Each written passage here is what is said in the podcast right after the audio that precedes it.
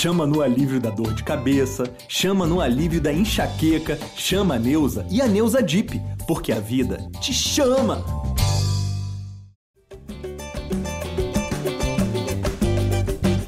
Já é Flamengo na área, começando mais um podcast dedicado a todo torcedor rubro-negro, edição 383 começando.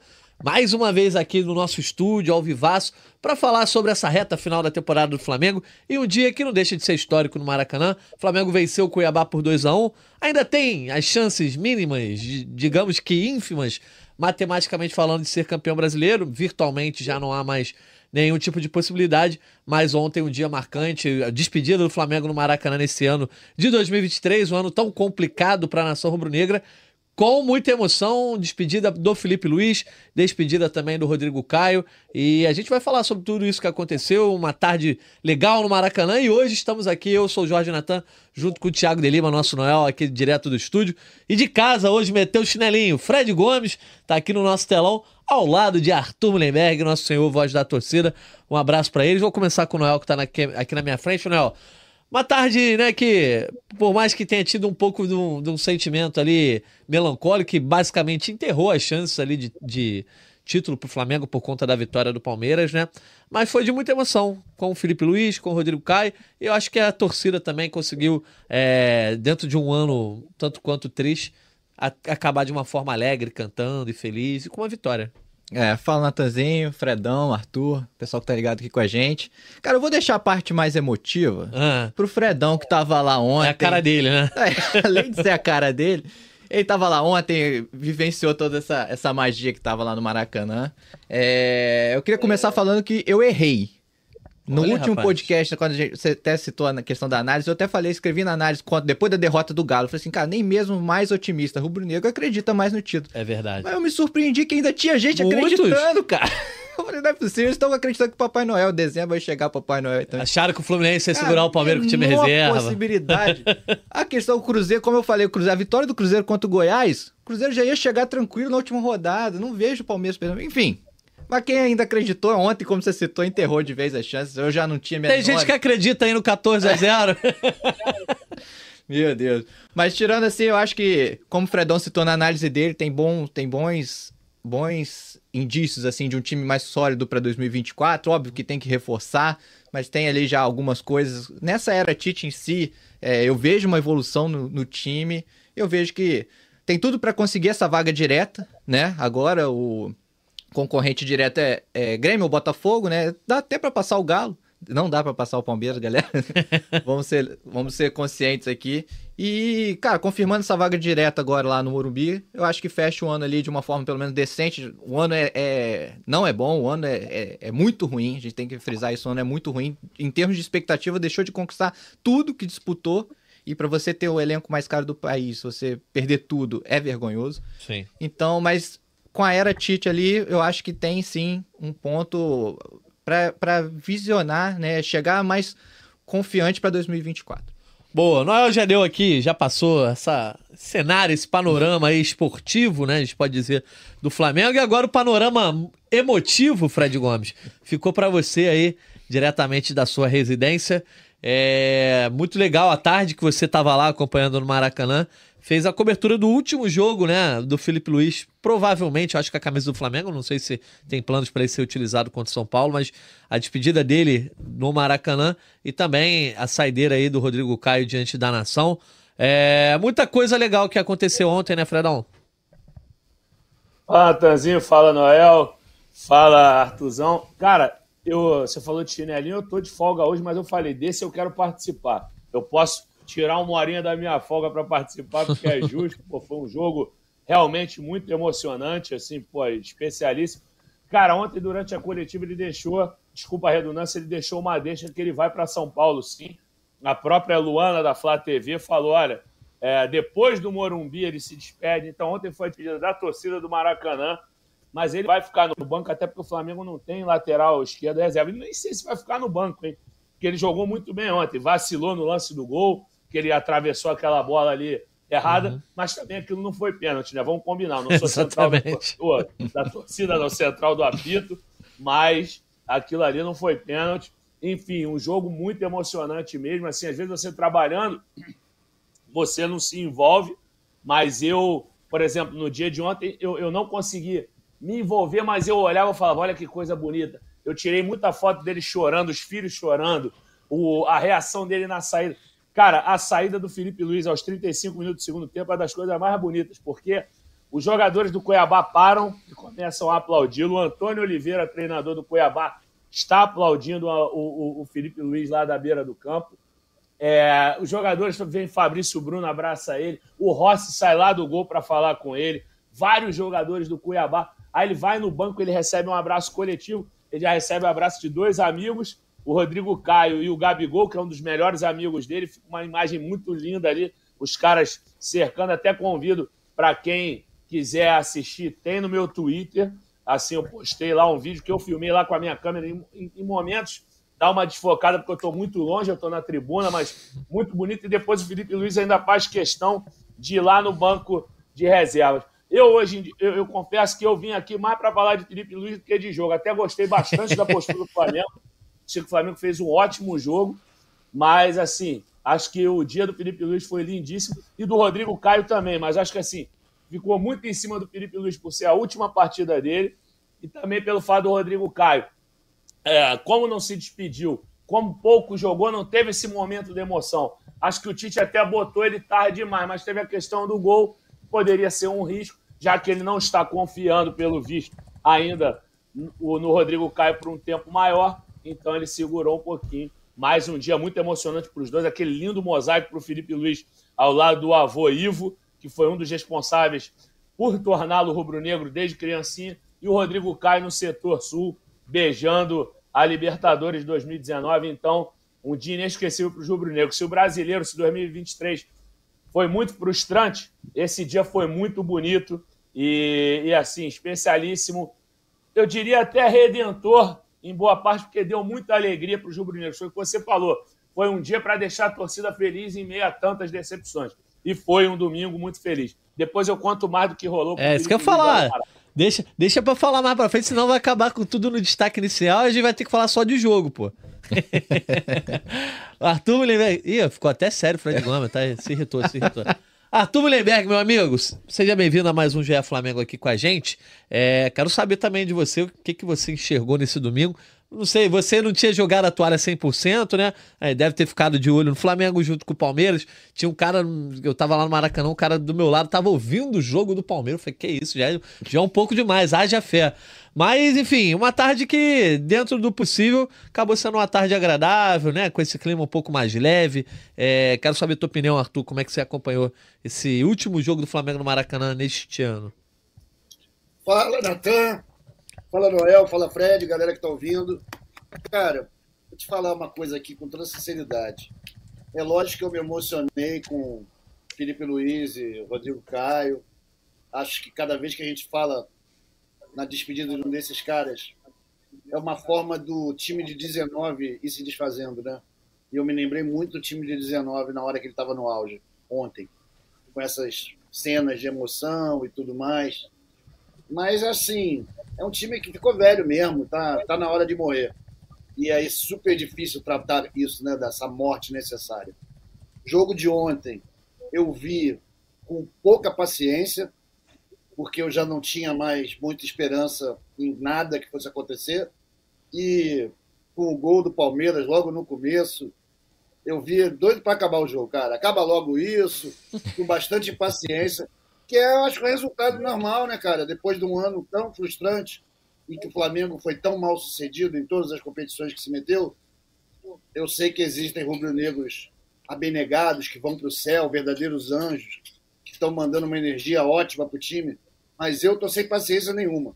Eu tô doido para que acabe, eu quero que acabe logo, apesar de ainda acreditar num possível 14 a 0 contra o São Paulo na quarta-feira. Né? Mas eu quero que acabe logo, irmão. Quero que acabe logo. O ano foi desastroso e eu espero que não apenas a torcida possa descansar, mas que o time, a comissão técnica, os dirigentes consigam trabalhar, pensar no que fazer no ano que vem se continuar do mesmo jeito, vai ser outro ano frustrante. É isso. Estou meio de mau humor, mas continuo emocionado com os nossos jogadores. Como o Fred disse, foi um momento muito bonito no Maracanã. Mas não é pra isso que eu sou Flamengo. É um momento bonito, eu quero ganhar, pô. Vamos conversar sobre isso tudo. É, primeiro vou dar as boas-vindas aqui à galera que tá com a gente ao vivo, né? A galera tá no chat aqui do YouTube com a gente, também estamos ao vivo no GE, no, no TikTok, na Twitch. Quem tiver no YouTube, ó, manda pergunta, manda mensagem, manda comentário e dá aquele like, tá? Não esquece do like que é muito importante pra gente. Pelo menos todo mundo que tá assistindo a gente aqui tem que ter dado like para nossa live chegar a mais pessoas. É, um abraço para também quem está nos ouvindo aí depois, gravado em todos os aplicativos de áudio. É, Noel, vamos fazer o seguinte: vamos falar sobre toda essa parte aí da despedida do Rodrigo e do Felipe, né? E aí depois a gente passa a focar um pouco mais na questão da tabela. Você, você lembrou muito bem no começo, tem uma disputa ainda na rodada final. O Flamengo não, não tá brincando no Brasileirão, ainda tem algo importante a fazer.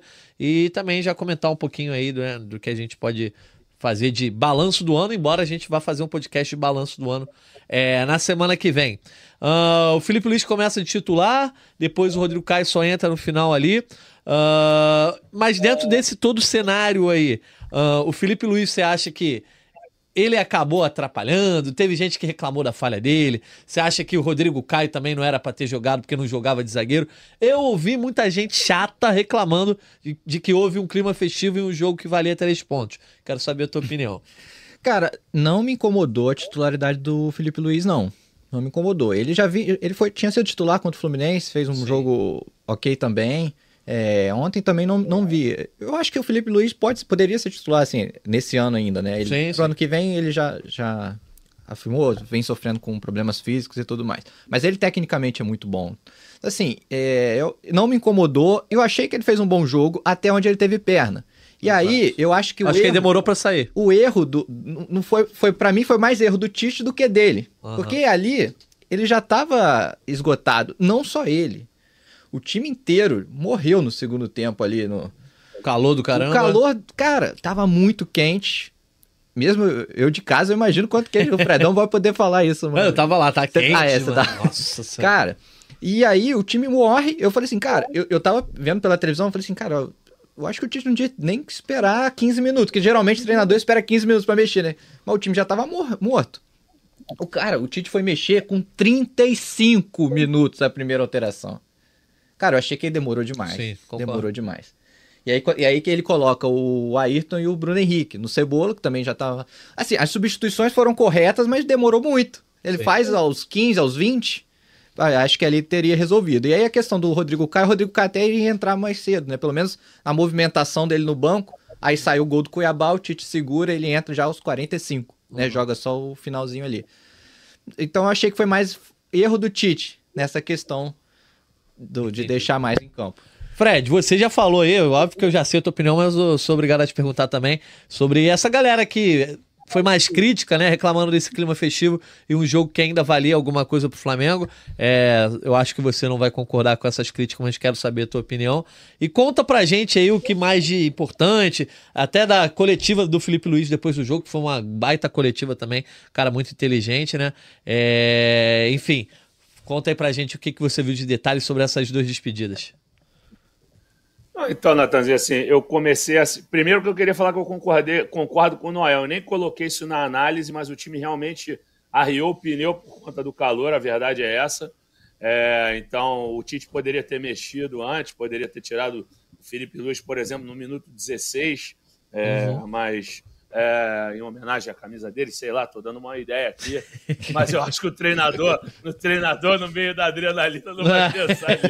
Aí o pessoal mas, que reclamou ia reclamar o dobro, Fred. É, mas, às vezes, mas às vezes o marketing pensa numa parada dessa, porque o número 16, se você pensar, não é tão marcante. Enfim, mas falando sobre as homenagens, é, no pré-jogo, Felipe Luiz e Rodrigo Caio recebem placas, vão junto à família para se aproximar às taças. Vão lá perto da torcida também. Foi muito bacana isso aí. Já falei da saída do, do Felipe Luiz, mas também a do Rodrigo Caio também ali no final é bem bacana. Eles vão os dois lá no setor norte, são jogados para o alto. Então, eu acho que isso aí foi, foi muito bacana, assim, cara. E depois, como você falou da entrevista coletiva, para você, você ter uma noção, explicando para o nosso ouvinte, barra leitor, barra internauta, Geralmente, a gente, para uma nota de coletiva, a gente pega todas as respostas e coloca numa nota só. Só que foram 59 minutos de coletiva. E como o Felipe Luiz é muito inteligente, ele deu tantas respostas boas que eu usei na nota que eu fiz sobre a minha observação sobre ele em campo. Eu fiz uma para outra que entrou agora 10 horas, que eu fiz um comparativo dele com o Ronaldo Angelim, porque ele é tão rubro-negro quanto o Ronaldo Angelim, mas é muito diferente dele. Ele é catarinense de Araguá do Sul. O Angelim é paulista, mas na verdade é um cearense de coração de Juazeiro do Norte. Os caras, por exemplo, o Ronaldo Angelim, eu já cansei de ver dançando no Instagram o arrocha, o forró. O, o, o, Rodrigo, o Felipe Luiz é do rock, é fã de YouTube, Guns N' Roses, Green Day.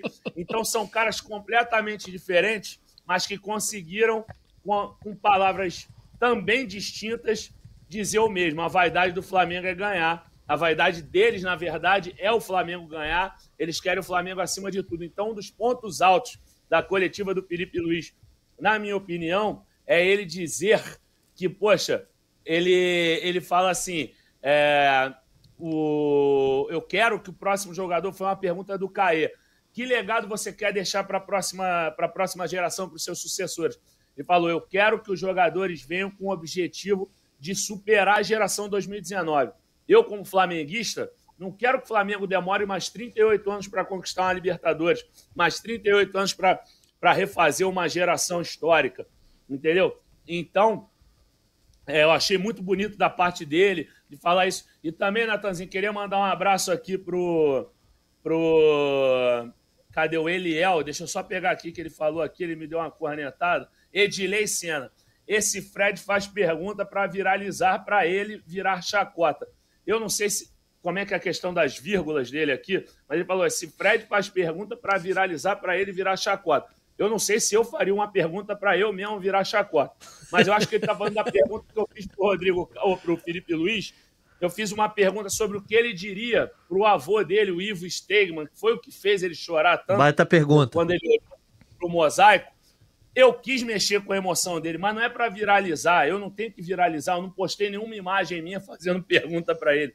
Eu queria mexer com a emoção dele porque eu estou levando a emoção do Felipe Luiz para o torcedor que se emocionou na arquibancada, para o torcedor que tem sentimento, que é sensível. Não esses torcedores insensíveis que reclamam de tudo, que é um problema colocar um cara que joga muita bola, que nem o Felipe Luiz desde o início do jogo. Não sei se vocês lembram, mas contra o Atlético Mineiro, quem inicia a jogada do segundo gol é o Ayrton Lucas, que toma uma decisão completamente errada. E com todo respeito ao Ayrton Lucas, que é um grande jogador também e vai evoluir no Flamengo, como falou Felipe Luiz. Então, pô, eu não. Assim, eu vou dar meu show de abraços depois, como o Felipe Luiz viveu o show de abraços dele ontem, mas tem que mandar um abraço para esses amargurados também, que vêm aqui julgar a nossa forma de atuar, de fazer pergunta. Então, Edilei, um abraço para você. Depois me explica aí como é que é a questão da vírgula, que esse Fred faz pergunta para viralizar, para ele virar chacota. Ô, Fred. Pô, não vou querer virar chacota, né? Diga. não, é, é, eu acho que você mandou muito bem na pergunta, porque eu acho que foi a, a grande atração, né? Na entrada do campo e, e por muito tempo, talvez de todo o primeiro tempo. Cara, o mosaico do Rodrigo Caio foi muito bonito, mas esse mosaico do Felipe Luiz aí, cara, é, foi uma das coisas mais lindas que eu já vi no estádio, né? Eu nunca, eu nunca digo aqui, ah, que eu torço pro time tal ou não torço pro time tal. Todo mundo sabe meu time, né? Não, não, eu não escondo, mas também não preciso ficar verbalizando. É, mas, cara, ontem tava lá no, no Maracanã e ao ver aquilo, cara, é... me emocionei porque é algo que diz respeito a qualquer time, a qualquer torcedor. É... Quando você torce para o mesmo time do seu pai, quando você torce para o mesmo time do torce para o mesmo time do seu avô, é, aquilo vai muito além do que é o futebol, né? Aquilo conta tantas histórias de tantas vidas, de tantas pessoas, é, com uma simples foto e uma simples frase. E o Felipe Luiz foi as lágrimas ali. Eu vi muita gente chorando, me emocionei muito fortemente também. É, aproveitando aqui, só um parênteses, né, para contar algo pessoal. É, volto a dizer, eu nunca. Eu não falo aqui que eu torço ou não torço, todo mundo sabe, né, que, que eu torço pro Flamengo, mas é, não preciso ficar aqui verbalizando. Aê! E, e a única. Eu sabia! Mas a, a, a, coisa que eu digo é porque aqui eu tô como jornalista, é, tô trabalhando como jornalista, né? um jornalista que torce para um time. Eu não sou um torcedor que trabalha, né, como jornalista. Eu sou um jornalista que torce para um time. Só que ali me emocionou porque, assim, é... só para contar, eu, o meu pai morreu, eu tinha quatro anos, e meu pai era Flamengo. Então, a única coisa que eu ainda cito uma ligação com meu pai é essa questão da torcida, essa questão da herança, né? Eu torço para quem meu pai torcia, e isso é, é, o que me mantém muito ligado, porque eu tive pouca convivência com meu pai. E, cara, aquilo foi muito emocionante para mim e para um monte de gente. Eu acho que a torcida do Flamengo nesses últimos jogos, e ontem eu acho que foi o grande símbolo, é... soube emocionar e soube mostrar como é bom é, estar em sintonia com a sua paixão, independentemente do sucesso ou não do time dentro de campo, né? Pô, agora você me emocionou, Jorge. Mais uma vez, né? E assim, é que a gente vive repetindo que não é só futebol, né, cara? É muito mais que isso. E o Flamengo, no caso, acaba sendo um canal, um instrumento para a gente tocar algumas emoções que muitas vezes são difíceis de ser dadas em outras situações. Falando agora do jogo, depois dessa parte emotiva aí também, uh, o Flamengo teve uma boa atuação ali diante do, do Cuiabá, principalmente no primeiro tempo. É, na etapa final já, te, já houve uma certa queda, é, mas o Tite na coletiva traz ali um, um recorte que parece interessante, obviamente, para ele também, que o Flamengo conseguiu ganhar 7 de 11 jogos ali uh, sob o comando dele. Você considera que esse primeiro tempo, tudo bem, diante de um adversário que não, não talvez não seja dos mais fortes, mas pode ser um bom sinal já para a virada da temporada? Cara, eu, eu, diria que não não pegar o primeiro tempo isolado de ontem. Se pegar o, os 11 jogos do Tite, a gente teve muito mais é, prós do que contras nesses 11 jogos, nas sete vitórias. É, na, a derrota para o Grêmio foram 10 minutos de apagão, mas o Flamengo jogou bem, principalmente o primeiro tempo lá, lá em Porto Alegre também. Então, assim, eu, eu compro esse barulho, entre aspas, do Tite de, de defendendo ele nesse número dele. Ele é o menos culpado de, disso, de, de o Flamengo perder o título. Ele é o menos culpado. A gente vai avaliar o trabalho do Tite de fato melhor ano que vem. Mas, assim, falando do jogo de ontem, é, eu gostei sim do primeiro tempo, assim, da intensidade que o time entrou. Tava um calor absurdo, mas o time entrou com uma intensidade grande. Concordo com o Fredão, que escreveu na análise que o Tite corrigiu é, algo dos últimos jogos, que era lado direito. Né? Ele, ele volta com o Luiz Araújo, que é um cara que dá uma, uma recomposição que o Bruno Henrique não dá. O Bruno Henrique não dá a recomposição que o Luiz Araújo dá. A gente chegou a debater isso no último programa, né? O, Luiz, o Bruno Henrique dá mais na, na frente do que o Luiz Araújo. O Bruno Henrique dá a opção. A bola aérea que o Luiz Araújo não dá. Mas na recomposição, o Luiz Araújo entrega mais que o Bruno Henrique. Então, nesse momento, é, eu acho que ele acertou, porque foi o time que ele encaixou, foi com o Luiz Araújo. Né? Nessa sequência dele de 11 jogos, o melhor Flamengo do Tite, nessa era Tite, tinha o Luiz Araújo na direita. Aí, e na lateral ele coloca o Varela, para ele dar a primeira chance pro Varela, sendo que o Mateuzinho e o Wesley não vinham de bons, bons jogos, né? Vinham de falhas, inclusive, contra o Atlético Mineiro. E o Varela também eu achei que fez um jogo ok. É... Inclusive eu manteria o Varela para esse último jogo. Por mais que tenha sido esse pênalti, ah, cometeu o pênalti. Cara, concordo com o Fredão que foi um pênalti bem esquisito, enfim. Foi nada. Não sei se a gente vai falar de, de, de arbitragem depois, mas eu manteria o Varela também ali pro último jogo. E aí, cara, pro ano que vem tem que avaliar. Eu acho que tem que contratar um lateral direito. Acho que tem. É, teria que ser uma das opções ali da diretoria. Mas enfim, eu acho que no primeiro tempo funcionou. Até você pegar os números, cara, 64% de posse de bola e 14 finalizações contra nenhuma do Cuiabá. Isso no primeiro tempo. Isso é, é absolutamente. O domínio do Flamengo é incontestável. E aí você pega para os números do segundo tempo, o Flamengo só deu cinco finalizações no segundo tempo. Uhum. Então, assim, o time morreu de fato. O Tite demorou a mexer. É... Coisas que eu acho que. Até anotei aqui que eu acho que valeria comentar. O Vitor Hugo, ele entra mais à frente. Sim. Né? Ele, ele já jogou em várias posições é, também, né? Ele é meio que um coringa ali, mas ele entra mais à frente. E aí, o Vitor Hugo já teve uma conversa com o Tite, logo nos primeiros é, dias de Tite no Flamengo. O Tite foi perguntar para ele como é que ele se sente mais confortável.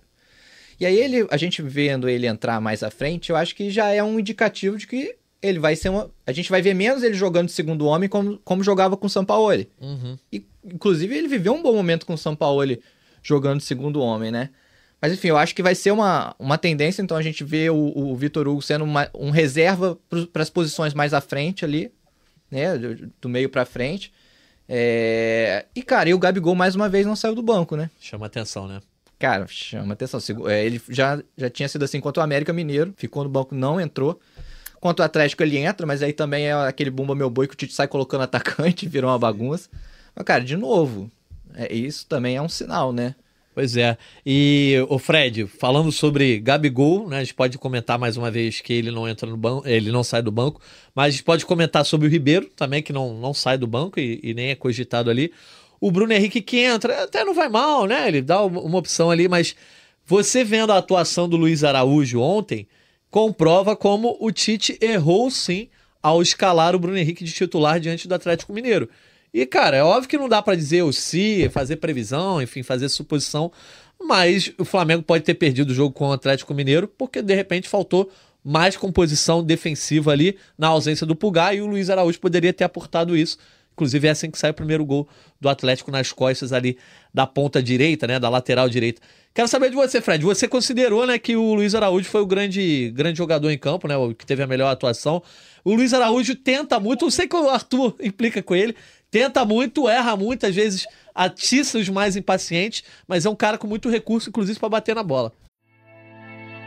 Acompanhar os brothers na casa tem sido uma viagem incrível. E fora dela, temos muitos destinos para conectar você com o Brasil e com o mundo. Dê uma espiadinha em latam.com. Escolha o seu próximo destino e acumule pontos no Latam Pass, o programa de fidelidade oficial da Latam Airlines, onde você também pode aproveitar benefícios exclusivos.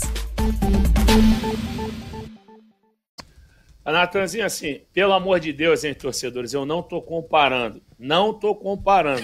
não, não tem, não tem, no, não tem 30% do talento que o cara que eu vou mencionar é, tem. Qual é o jogador na Europa que saiu da Gávea, que erra 200 vezes para acertar três e resolver um jogo, fazer gol de final de Champions? Que erra, erra, erra, erra, vai na frente, erra, continua, erra. Vini Júnior. Chuta errado. Então, então olha só, o, fute, o futebol do Vinícius Júnior é vistoso? Não é. Assim, às vezes ele dá aqueles dribles maravilhosos e tal, mas ele erra pra caramba. Só que é um jogador sensacional. O Luiz Araújo é insistente, o cara não para. Não para. Você vê que assim, é, é, quando você fala que faltou terça-feira essa recomposição, é óbvio que faltou porque você vai reparar na partida de ontem, ele aparece várias vezes no campo defensivo.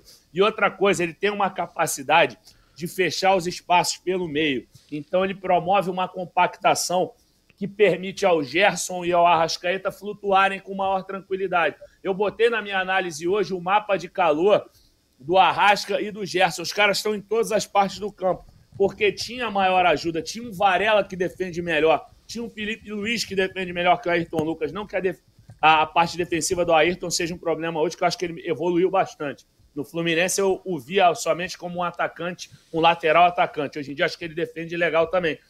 Mas enfim, acho que ontem a presença do Luiz Araújo permitiu que os seus colegas ali de meio ataque tivessem maior liberdade e além disso, ele apareceu para finalizar seis vezes. Então, é um cara que, que desponta como possível protagonista para esse novo Flamengo. O Flamengo precisa se reinventar, não precisa ficar refém de 2019. E assim, não que os caras de 2019 não irão ajudar, mas eu acho assim, mesmo renovando três anos com o Bruno Henrique, e eu acho correto renovar com o Bruno Henrique, o Bruno Henrique pode se tornar um, um reserva multifuncional. Ele pode ser reserva como centroavante, ele pode ser reserva como ponta.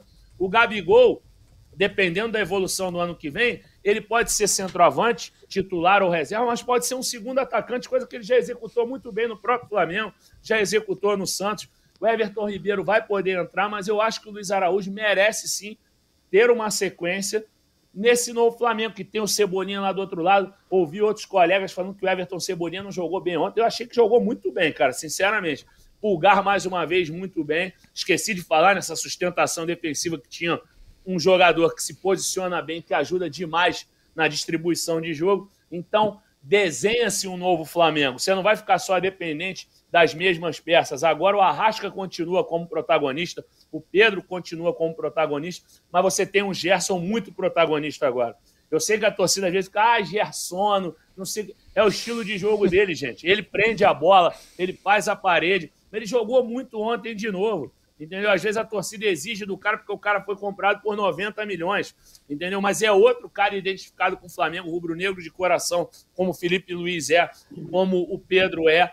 E é craque, é craque, tem que ter paciência. Quero saber de você aí, que é o cara que mais implica com o Luiz Araújo aqui. Teve um lance, cara, acho que foi no primeiro tempo ainda, que o Luiz Araújo estava lá na frente, aí o Cuiabá teve um mini contra-ataque, não deu em nada, mas ele vem dando um pique, cara. É a coisa que você imagina. O Bruno Henrique é um jogadoraço, mas não tem mais condição de fazer isso. E nesse time do Tite, é, me parece que isso vai ser sempre uma demanda. Ele tá colocando os dois muito abertos, né? O Luiz Araújo estava colado na linha lateral, literalmente, pisando na linha lateral o tempo todo. É, e isso o, o Tite já mostrou que vai exigir. Eu não sei se o Bruno Henrique vai conseguir se adaptar a essa forma. Mas, Artuzão, quero saber de você sobre isso e, e também te perguntar se você considera que faltou um pouquinho mais de ímpeto, para o Flamengo no segundo tempo. De tentar fazer logo um 3 a 0 no começo ali, porque do jeito que jogou o primeiro tempo, dava para ter feito mais gols.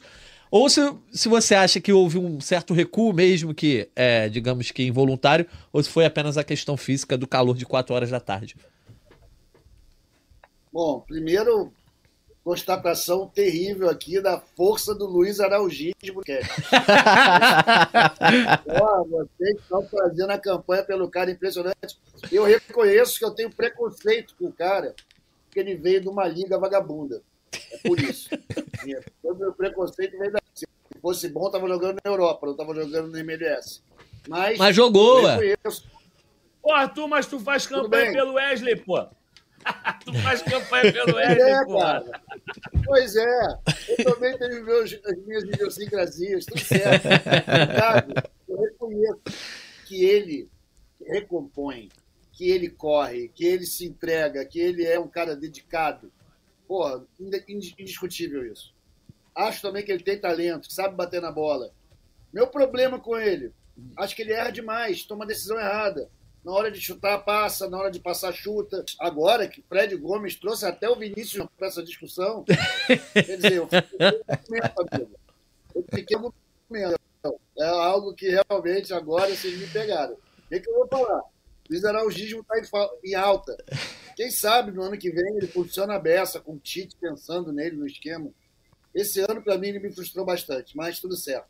Acho que nossos jogadores do ciclo 19 estão realmente se encaminhando para um final de carreira, já não tem o mesmo pique, é natural que eles sejam substituídos e que esse vigor, essa disposição para marcar, seja algo importante. Boa, eu não lembro mais o que, que você falou. Você perguntou, brother, agora. Não, eu tinha falado sobre. que você é um cara que gosta de falar, às vezes, também sobre que o Tite pode não ser um cara tão ofensivo e tal. É, se você achou que rolou um, um pouco de recuo ali, ou um pouco ah, de sim, conservadorismo. Eu tá. O que, que eu acho aqui no segundo tempo do Flamengo ontem? Eu acho que, pô, cara, deu, deu uma brochada quando viram o placar lá no Parque Antártico. Entendeu? Quando os caras do Fluminense começaram a fazer o que se esperava deles, que é, ou seja, nada, deixar o, o Palmeiras jogar, eu acho que ninguém tinha por que mais correr, era dia de festa, calor animal, para que se estourar, meu irmão? Já estava ali meio que garantido o resultado. Se não fosse o, o grande homenageado da, da tarde, Felipe Luiz, atravessar aquela bola marota ali, que acabou sendo não pênalti cobrado, foi pênalti no outro, que o cara disse que não foi. E no que ele Eu achei isso também. Pô, juiz doido para protagonizar, né, irmão? Porra, errou bonito duas vezes, teve chance errada duas vezes não perdeu nenhuma delas. é isso. Flamengo, meu irmão, estava já garantido, a gente está aí agora toda a esperança no 14 a 0 O brasileiro acabou, pô. O brasileiro acabou. A temporada acabou, o pessoal quer ir para casa. Eu compreendo perfeitamente, cara. Compreendo perfeitamente essa queda no segundo tempo. Quero trazer aqui uma, umas participações, né? Trazer a voz da galera também. Pedindo para deixar like. Galera, vamos deixar like aí no YouTube. Aperta no joinha aí para mais gente acompanhar com a gente essa live, ó. Fernando Souza, Abrahones, Emanuel Dias, uh, Maria Silva, o CRF Flamengo, Paulo Sérgio Porto, Galera toda acompanhando com a gente aqui, ó. Tem gente que. Ô, Natan. Oi. E tem Botafoguense também, ó. Felipe Tem um Silva, monte. Flamengo nu- nunca será um Botafogo. Só vexame o ano inteiro. Pô, maneiro, né? Olha lá, cinco vices no ano. Ainda viu seu maior rival ganhar a Libertadores no Maracanã.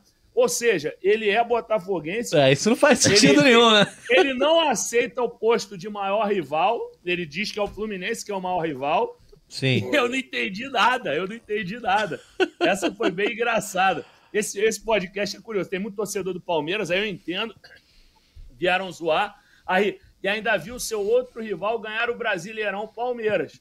Então, pelo que eu estou entendendo, o Felipe Silva, então, o Palmeiras não é rival, o Fluminense não é rival. Não entendi o que, que ele quis mexer com a torcida do Flamengo aqui, A, no- a nossa live sempre atrai, sempre atrai tor- torcedores de né, Fredão? Muito Ó, divertido. O que eu ia é, comentar aqui, ó, o Guga Alves, por exemplo, é um dos caras que a gente tava falando aqui, né? E a gente respeita todas as opiniões, tá, gente? É, que acha que não deveria ter rolado a festa nesse jogo, ou pelo menos acha que foi um pouco arriscado. Ele diz, ó, foi bonito, mas um risco usar um jogo importante do Campeonato Brasileiro para uma despedida. Tamanha emoção poderia atrapalhar o foco. Ah, Ô, ô, Natan, rapidinho, sobre Claro. isso, é, a gente fez uma matéria no sábado, no GE, falando, lembrando outras despedidas, né? Antes da- da- dessa do Rodrigo Caio e Felipe Luiz, a gente Sim. lembrou outras despedidas. Cara, e quase sempre é em jogo oficial. Só o Léo Moura, dessa, nesse século, né? As despedidas desse século, só o Léo Moura foi um amistoso. ah, o Pet foi jogo oficial. Foi jogo oficial. É, a diferença é que eram sempre início de brasileiro. A Sim. diferença dessa vez foi um jogo no, no penúltima rodada de brasileiro. E os dois valem três pontos do mesmo jeito. Mas vale três pontos do mesmo jeito, exato. Mas, enfim, eu, eu, eu respeito a opinião.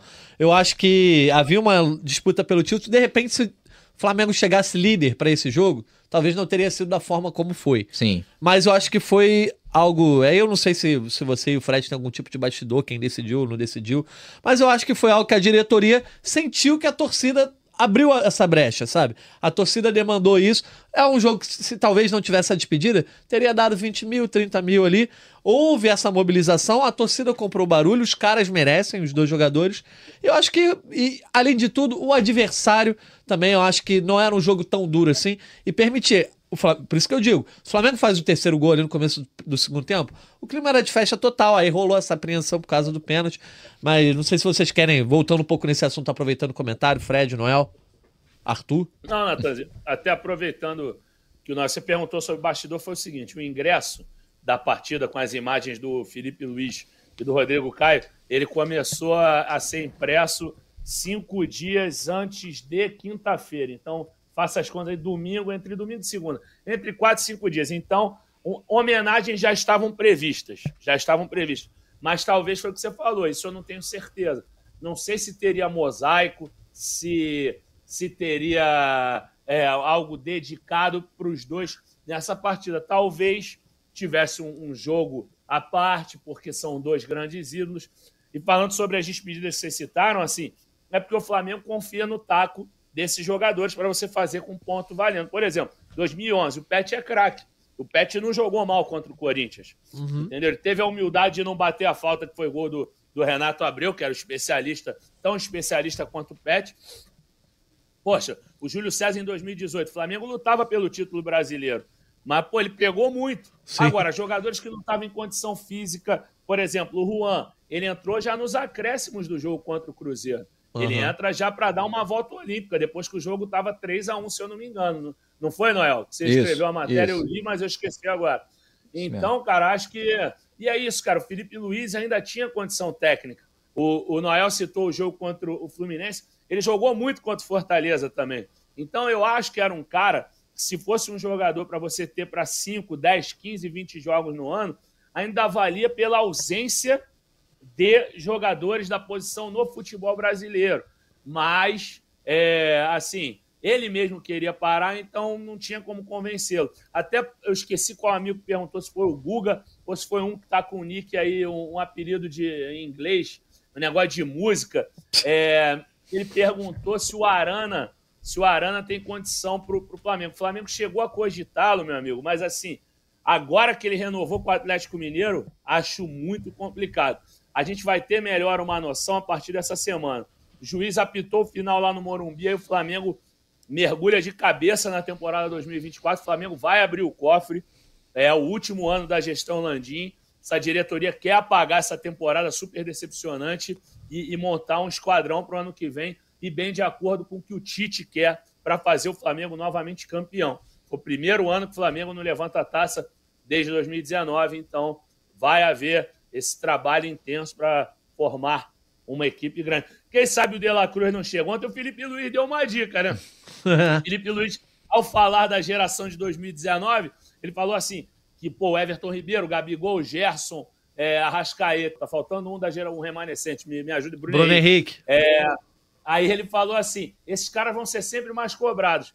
Aí ano que vem vem o De La Cruz e erra, ele vai poder errar. Aí a galera da imprensa deu uma risadinha e tal. Aí ele, não, tomara que ele venha, né, Bruno? Aí olhou pro Bruno Spindel e, e falou isso. Então, é, o Flamengo vai se reforçar e, e, sinceramente, acredito muito que o De La Cruz venha que o Flamengo está forte nele já desde 2022, entendeu? E agora ele quer vir, ele entende que o ciclo dele lá no River Plate é super vitorioso, mas quer viver uma nova experiência. O irmão dele já jogou aqui no Santos por muito tempo, o Sanches, então acho que ele se daria muito o... bem no Flamengo. O Arthur, o Guga Alves diz aqui, ó, para ficar claro, não sou contra a despedida, só faria um jogo com menos peso. Eu tava no Maraca, inclusive, aplaudindo os dois jogadores que se vão. Boa, Google, um abraço para você. O Juliano Vieira diz aqui: para mim, todas as despedidas deveriam ser no Carioca, porque as chances de títulos são maiores e é sempre bom se despedir levantando taça. Pode ser uma boa ideia. O cara estende por 3, 4 meses e se despede no Carioca seguinte, né? De repente pode acontecer. Arthur, mas tem a galera que tá irritada, não só com a despedida, mas com a alegria da torcida do Flamengo ao fim do jogo. Flamengo vence o Cuiabá, né? É, esportivamente fez sua parte ali até tem essa chance que a gente comentou aqui, matemática, de ganhar de 14 a 0, né? E para ser campeão brasileiro, está brincando que é algo obviamente virtual, mas ainda tem uma uma vaga na Libertadores no G4 a ser confirmada, mas o torcedor aproveitou a saideira no Maracanã para parece que mais ou menos o que aconteceu diante do Galo ali, né? Se comemorar, se saudar, enfim, dizer, pô, 2023 não foi bom, mas a gente é Flamengo e aqui vai continuar, é, vamos continuar fazendo a nossa festa como fizemos. E isso irritou muita gente, né? Muita gente não, mas algumas pessoas, dizendo que não é para ter clima de festa, que o clima de festa atrapalha na hora da análise do ano, que os jogadores vão achar que tá tudo bem com o clima de festa, porque a torcida do Flamengo ficou cantando mais de 10 minutos depois do jogo. E o, tem um comentário aqui do Bruno Reis, torcedor sensível. É, tá de sacanagem. O time foi protagonista de vexame o ano inteiro e tem que aceitar comemoração no final da partida. Aqui é Flamengo Raiz, em primeiro lugar, sempre a instituição. Quero saber de você, Artuzão. Olha, eu lamento que o Bruno pense assim, mas a verdade hoje em dia, cara, é que o simples fato de estar no Maracanã é um acontecimento das torcedores do Flamengo. É caro, é difícil. A nossa média é de 55 mil. Está sempre lotado, é sempre difícil arrumar ingresso. O simples fato de você conseguir estar lá é importante. E não podemos esquecer o seguinte: ainda que tenha sido um ano vexaminoso por não ter vencido nenhuma das sete competições, o Flamengo esteve disputando todas elas. O Flamengo teve um Campeonato Brasileiro horrível, sim, mas aí estamos ali quase, quase em segundo. Estamos ali no bolinho. Não garantimos ainda o G4, mas o número de pontos da gente é igual ao do segundo lugar. Então, acho que a gente precisa abrir um pouco a cabeça hoje em dia. O Flamengo não é mais aquele Flamengo que a gente se acostumou nos anos 90, de sofrimento, de ficar puto, de fazer protesto, de pedir barca. A gente agora tem uma estrutura mais sólida e a coisa meio que a força gravitacional do Flamengo leva a que a gente sempre tenha anos bons anos que seriam excelentes para qualquer outro clube. Nós lamentamos, mas qual clube não queria ter tido o desempenho que o Flamengo teve, cara? Em, em renda, em público, em grana que ganhou, em faturamento, pontos até. Não ganhamos nada. Ficamos sempre no quase. Lamentável, chato. Mas eu acho que hoje em dia não tem mais espaço para essa revolta no Maracanã, não. Principalmente no estádio. Quem vai ao estádio vai para curtir, vai para se ver, vai para saudar a própria torcida e um time que, afinal de contas, de 19 para cá, ganhou muito. Acho que merece respeito, merece palmas, a alegria justificada. Eu concordo com a galera que está na torcida. Acho que é assim mesmo. Tem um espaço para ficar puto, tem um espaço para o protesto, mas não é no Maracanã, cara. Hoje em dia o Maracanã é festa, quem vai narradão é de comemoração o tempo todo. Comemorar o fato de ser Flamengo, do Flamengo estar tá aí grandão, fortão, cheio de dinheiro, algo que nós sempre desejamos ao longo dos anos, finalmente se realizou. Não dá para ganhar tudo, não dá para ganhar todos os títulos, mas dá para ser forte, dá para ser alegre. Eu tô do lado da galera que estava cantando. Pô, tá certo então. Se você quiser opinar sobre isso, Noel, a gente agora vai só arrematar, falar um pouco aí sobre o Flamengo e São Paulo, esse último compromisso no Campeonato Brasileiro e já entrar na nossa reta final. Não, vamos falar para Flamengo e São Paulo. Acho que o Fredão e o Arthur já, já deram um bom panorama aí da torcida, eu concordo com eles. Então tá beleza. Ó, Flamengo pega o São Paulo quarta-feira, 9h30, rodada toda 9h30 da noite, né? Última rodada do Campeonato Brasileiro. Nesse momento a tabela tá assim: Palmeiras 69, Flamengo 66 em terceiro. Tem o Galo entre os dois ali. É, apenas por uma questão de saldo de gols, o Galo tem 23 de saldo, o Flamengo 15 e o Palmeiras 31. Ou seja, o Flamengo precisaria vencer e tirar 16 gols de saldo para ser campeão brasileiro, o que a gente sabe que dentro do futebol seria algo. É, não sei nem a palavra que dá para usar, seria um milagre, literalmente um milagre. Não vai acontecer, né? Então o Palmeiras já está virtualmente aí campeão brasileiro, porque a situação dele com relação ao Galo também é mais palpável, mas também muito difícil. Teria que ter dois 4 a 0 né? São, uhum. são é, oito gols de diferença de saldo.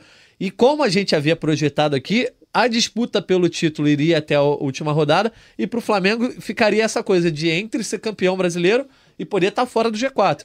E o cenário de fato aconteceu, porque o Grêmio também venceu é, o Vasco e, e, chegou na quarta colocação, 65 pontos.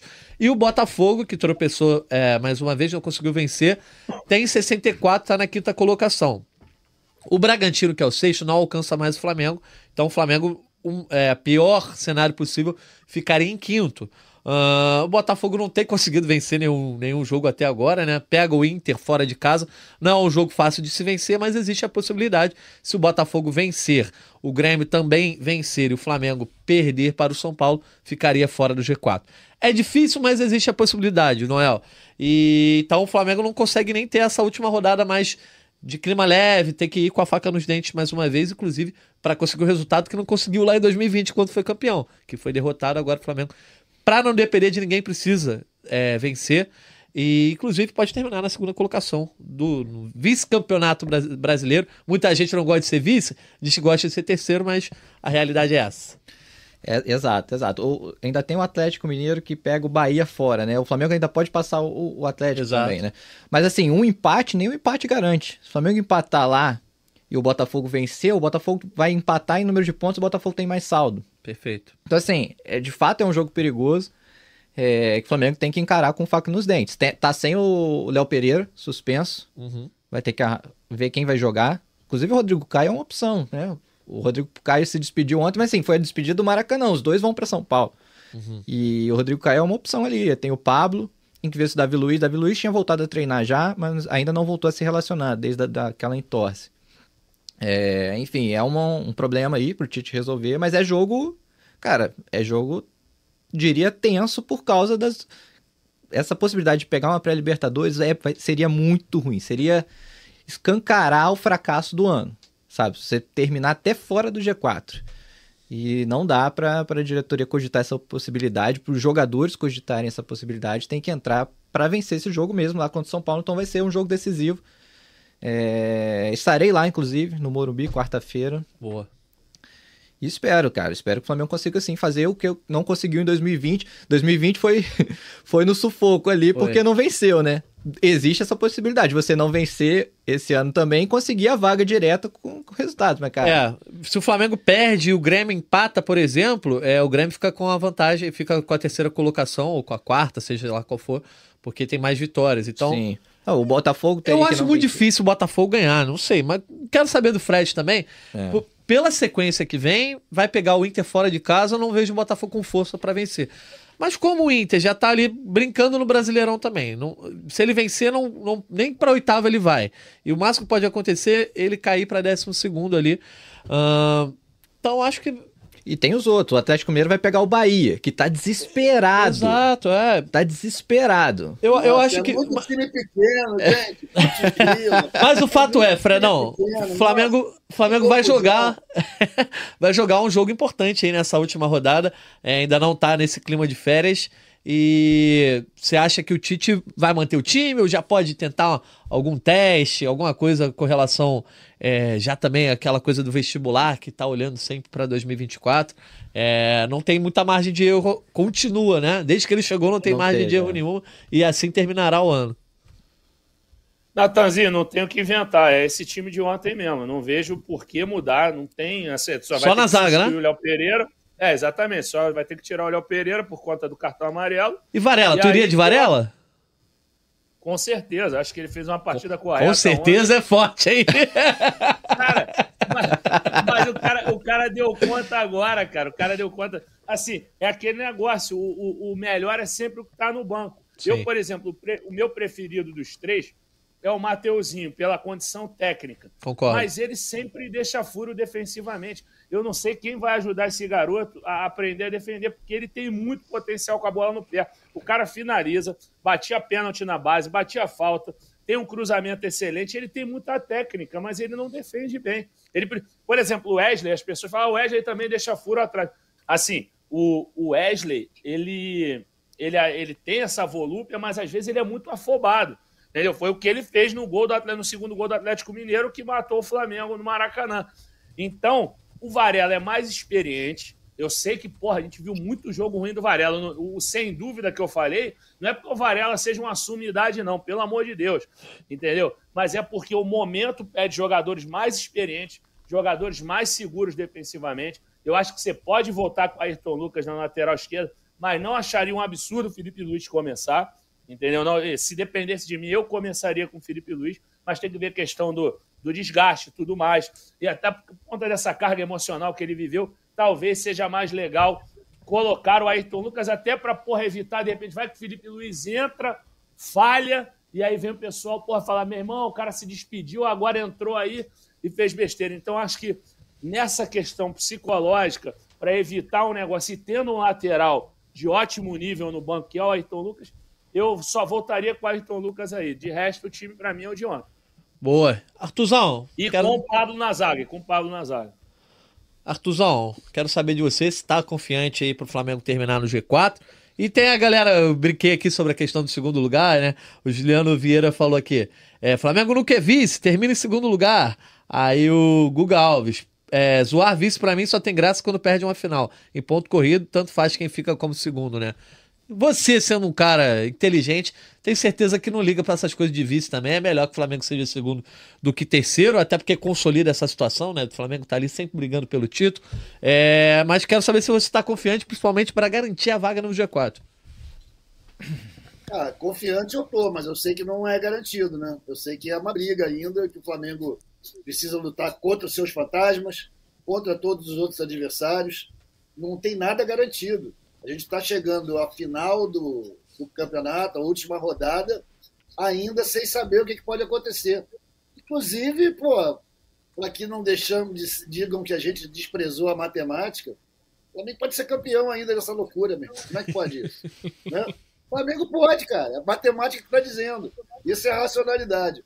Mas eu estou confiante, sim, mas achando que não tem nada garantido, que o Flamengo tem que entrar com seriedade, com o time o mais eficiente possível, sem oba-oba, sem festinha. E não sei se é o Pablo ou se é o Rodrigo Caio, no lugar do Léo Pereira.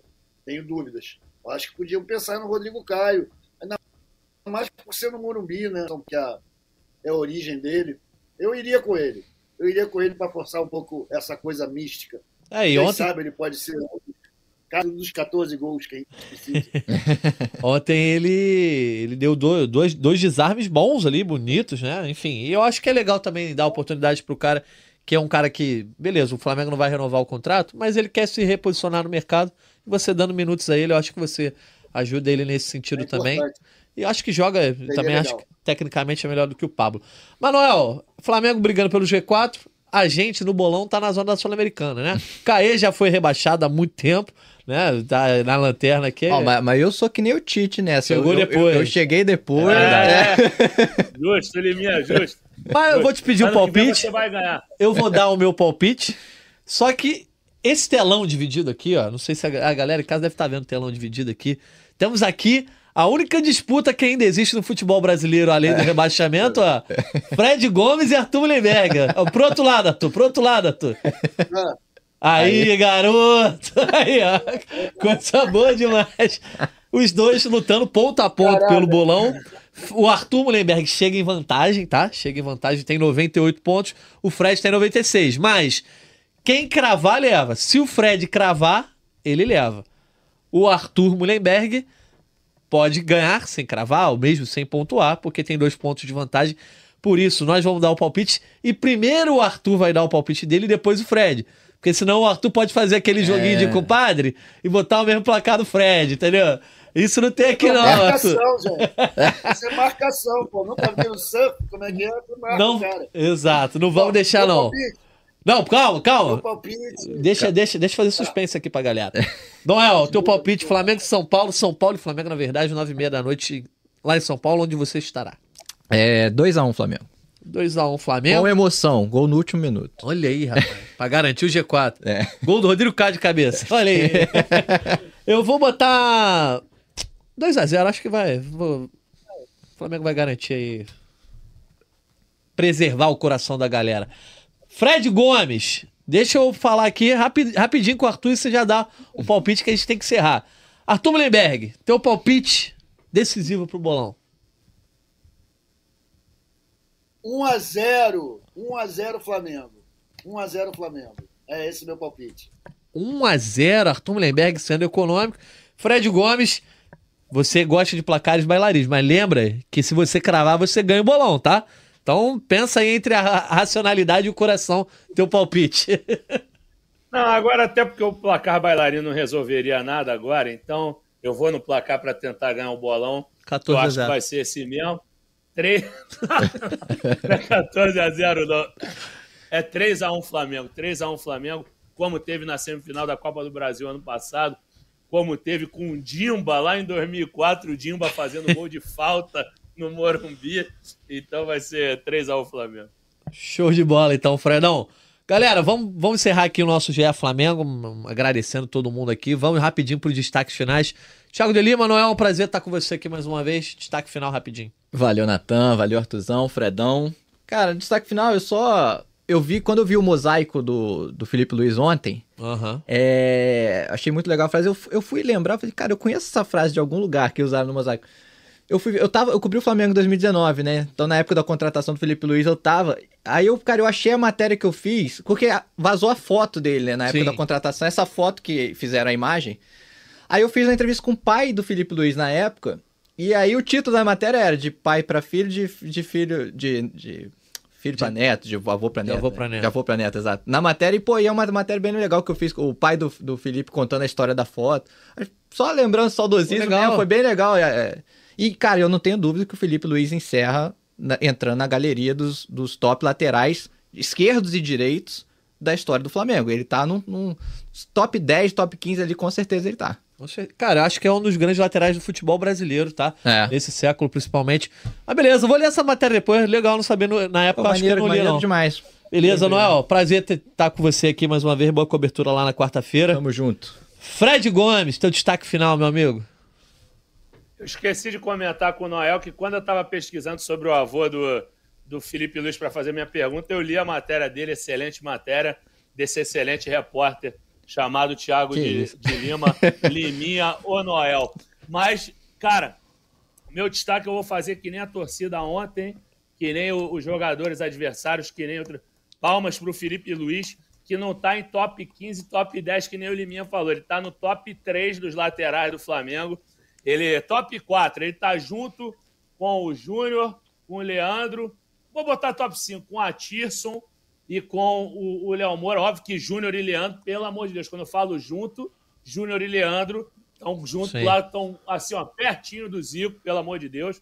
Mas o, o Felipe Luiz é um dos maiores jogadores da história do Flamengo, um cara que soube respeitar o Flamengo, um cara que não pisa no escudo do Flamengo e um craque, cara, um craque, um futebol assim impressionante. Eu vi o Atirson jogar, o Atirson foi um lateral sensacional, goleador, um cara, pô, é assim, mas muito bom mesmo, Atirson sensacional, mas para mim o Felipe Luiz superou pela genialidade dele, a forma dele jogar sem bola, os passes que ele dá para lateral ali no bico da área, assim, uma coisa é muito rebuscado o futebol dele, mas ao mesmo tempo é muito simples. É complexo, mas ele sabe entregar de forma simples para um torcedor que gosta de simplicidade, que gosta de raça. E ele falou: Eu sou um jogador que não dou carrinho. Eu não dou carrinho, não adianta, não vai me esperar dar carrinho no chão, que eu não vou fazer isso. Eu vou conquistar o torcedor pelo meu futebol, eu vou me comunicar com o meu futebol. E ele conquistou. Parabéns ao Felipe Boa. Luiz, um dos maiores jogadores da história do Flamengo.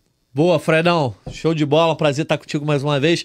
Arthur Mullenberg, rapidinho teu destaque final. Meu destaque, para variar, torcida do Flamengo, né?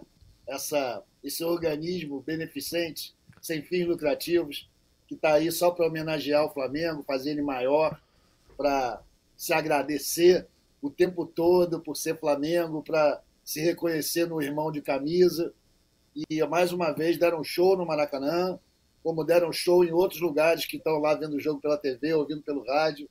Eu sou apaixonado por essa torcida e o Felipe Luiz certamente também o é. Né? Eu acho que ele primeiro virou Flamengo por causa da torcida e só depois por causa do time. Se você for ver a época mais ou menos que ele virou Flamengo, né? tá tudo certo. Grande abraço aí para todos vocês. É um prazer sempre estar aqui com você, Natan, Fredão, Noel galera Valeu. do backstage, principalmente com o publicão aí que fica vendo, mandando pergunta. Estou com vocês. Vamos lá. Acreditem no 14 a 0 Quarta-feira a gente tem nosso último capítulo de brasileiro, torcida. Vamos que vamos. Tá certo. Valeu, Artuzão. Um abraço para você. Fala, Fred. Rapidinho que tem, tem que encerrar. Não, é, é, o Guga tá mandando abraço pra gente desde o início, o Guga Alves aí. Ele falou: manda um abraço pro Fred e pro, pro Cláudio Cruz, fundador da raça rubro-negra, que ele conheceu provavelmente no bar do qual o Cláudio é proprietário, o Vaca Atolado. Então, mandar um abração para ele. Desculpa aí, pô, senão ia deixar ele no vácuo. Show. Foi mal, Guga. Tamo junto. Um abraço pra galera toda. Ó, a gente vai ter podcast na quinta-feira, o último podcast aí, é, falando. É factual, né? Depois do jogo, pós-jogo. A gente na segunda que vem, vamos, se Deus quiser, fazer um podcast aqui de análise, balanço de toda a temporada. E aí, amigo, não tem hora para acabar, é uma, duas horas de live, a gente vai combinar com todo mundo. Quero agradecer a galera que tá no backstage, né? Eu não sei se eles conseguem mostrar a câmera de lá, né? De onde eles trabalham, mas olha lá, eles estão lá Raquel Guarino, Raquel Vieira. O VAR, nosso VAR. Exatamente, um abraço para elas e para representando aí todo mundo que nos ajudou ao longo dessa temporada também no GE Flamengo. Um abraço para o Thiago de Lima, nosso Noel, Fred Gomes, Arthur Mullenberg, para você que nos acompanhou ao vivo mais uma vez aí o GE Flamengo. Obrigado pela audiência. Quem nos escuta também, tamo junto. Voltamos na quinta-feira aí para fechar esse Brasileirão e ainda na semana que vem para amarrar o ano de 2023. Valeu, galera. Um abraço e até a próxima. Petkovic para falta, cobrança!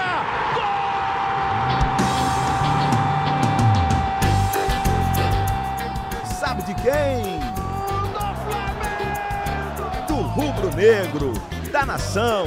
É o GE Flamengo.